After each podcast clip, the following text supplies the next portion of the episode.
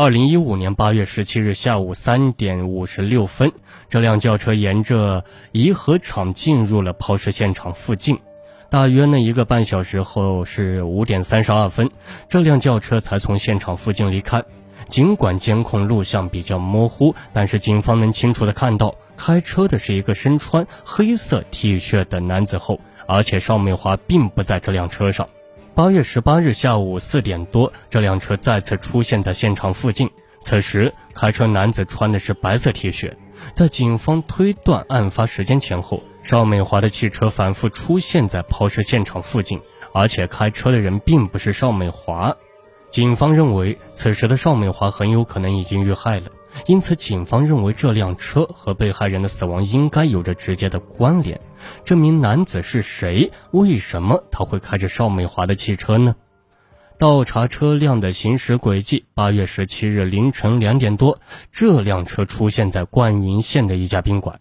这家宾馆正是被害人邵美华八月六日入住的宾馆。停车后，从车上下来一男一女，他们一起到前台办理入住手续。引起侦查员警觉的是，这名男子穿着白色 T 恤，胸前有几道黑色条纹，衣帽特征跟八月六日邵美华身边的男子十分接近。经过比对，应该能确定八月六日和八月十七号的这两次来灌云县的是同一个男子。而监控里的这名女子穿着黑上衣。没有戴眼镜，头发也没有染过，她的体貌特征跟被害人邵美华并不一致。那么这个女人到底是谁呢？而更让警方困惑的是这名男子的身份。十几天之内，他先后跟两个不同的女人入住宾馆。更诡异的是，这一次一男一女入住的房间恰好就在八月六日邵美华入住房间的隔壁。住了一个晚上之后，十七日的上午十一点四十八分左右。这名男子换了一件黑色 T 恤，单独从房间出来。他开着邵美华的车，一直到了颐和厂抛尸现场附近，直到晚上十点四十七分才回到宾馆。那么，这名男子到现场究竟做了什么呢？从监控录像看，基本认为这男子就是犯罪嫌疑人。此人嫌疑很大。在男子离开后整整一天的时间里，那名同时入住的女子一直没有离开过房间。第二天的八月十八日十三点四十七分左右，这一男一女到前台续交房费，然后开车离开。出人意料的是，两人再次来到抛尸现场附近，种种迹象表明，车上这一男一女与邵美华的遇害有着必然的关系。警方虽然不清楚这个女人做了什么，但是她和男子一同往返于抛尸现场附近，那么推断她起码参与了埋尸。这一男一女究竟是谁？通过监控录像和照片的比对分析，警方确认这名男子是邵美华的男朋友尹小刚。女朋友邵美华遇害前后，作为男友的尹小刚却和别的女人到宾馆开房，并多次开车出现在抛尸现场附近，这让警方觉得不可思议。民警推测，这中间肯定有什么矛盾冲突。为了进一步查清案情，警方继续以尼桑轿车为线索，还原尹小刚的活动路线。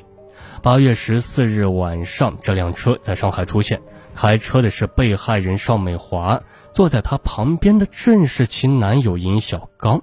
这意味着，八月十四日邵美华还没有遇害。八月十五日，这辆车仍在上海市区活动。此时，驾驶员换成了尹小刚，邵美华并不在车上。反常的是，八月十六日早上八点多，尹小刚开着这辆车离开了上海。十一点多，从沪宁高速无锡东出口离开高速，进入到无锡市区。晚上的十点二十五分左右，这辆车的身影再次出现了。从无锡通江大道高速往连云港方向驶去。此时，警方发现车上的情况发生了变化。上海过来的车上只有尹小刚一个人。到了无锡之后，多了一个女的在副驾驶位上。警方观察到，这个女人和死者邵美华明显不是同一个人。十七日凌晨两点三十五分，尼桑车来到灌云县，直接开到这家宾馆的门口。两人下车后到前台办理了入住手续。至此，事情的真相逐渐的清晰起来。邵美华遇害的时间应该是八月十五日前后，而犯罪嫌疑人很可能就是她的男友尹小刚。尹小刚作案后开车到五百公里外的灌云县掩埋尸体。然而，尹小刚为什么会在无锡停留，带上这个女人呢？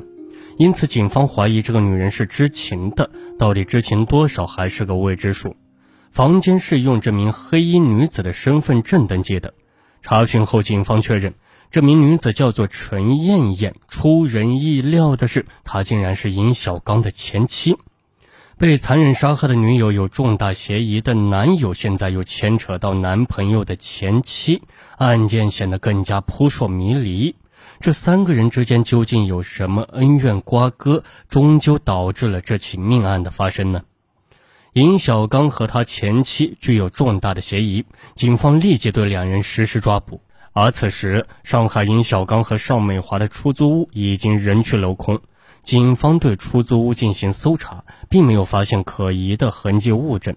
尹小刚似乎已经逃窜了。陈艳艳在无锡打工到案之后，她与尹小刚一起回到灌云县的原委得以还原。原来，他和尹小刚都是灌云县人，两人又是同一个村的，算得上是青梅竹马。二零一三年，两人组建了家庭。二零一四年，两人因为感情不和，冲动之下就离婚了。虽然离婚了，但是两人的感情依然很好，联系也没有中断。尹小刚也积极的想和前妻复婚。离婚后在上海工作的尹小刚经常来看望陈艳艳，也反复表达过复婚的想法。经过冷静的思考后，陈艳艳心里也有这样的打算，但是她嘴上并没有给尹小刚答复。二零一五年八月十五日早上。陈艳艳突然接到尹小刚打来的电话，说明天要来找她。果然，第二天中午，尹小刚开车来到无锡，接上了陈艳艳。陈艳艳本来还以为是他来接自己去上海的，但是尹小刚到这边后说他要回老家。陈艳艳一开始不怎么想去，在尹小刚再三的请求下，就这样两人离开无锡，经盐城一直往连云港方向开去。一路上，陈艳艳感觉尹小刚的精神状态并不是很好，话不多，给人感觉很疲惫的样子。陈艳艳问过尹小刚是不是出了什么事，但是尹小刚却总是岔开话题。十七日凌晨，两人来到灌云县的这家宾馆住了一个晚上之后，十七日的上午，尹小刚独自一人离开房间。尹小刚说要回家，陈艳艳就没有和他一起，于是他就一个人走了。因为陈艳艳已经和他离婚，不方便回去，所以就一直在宾馆等着他。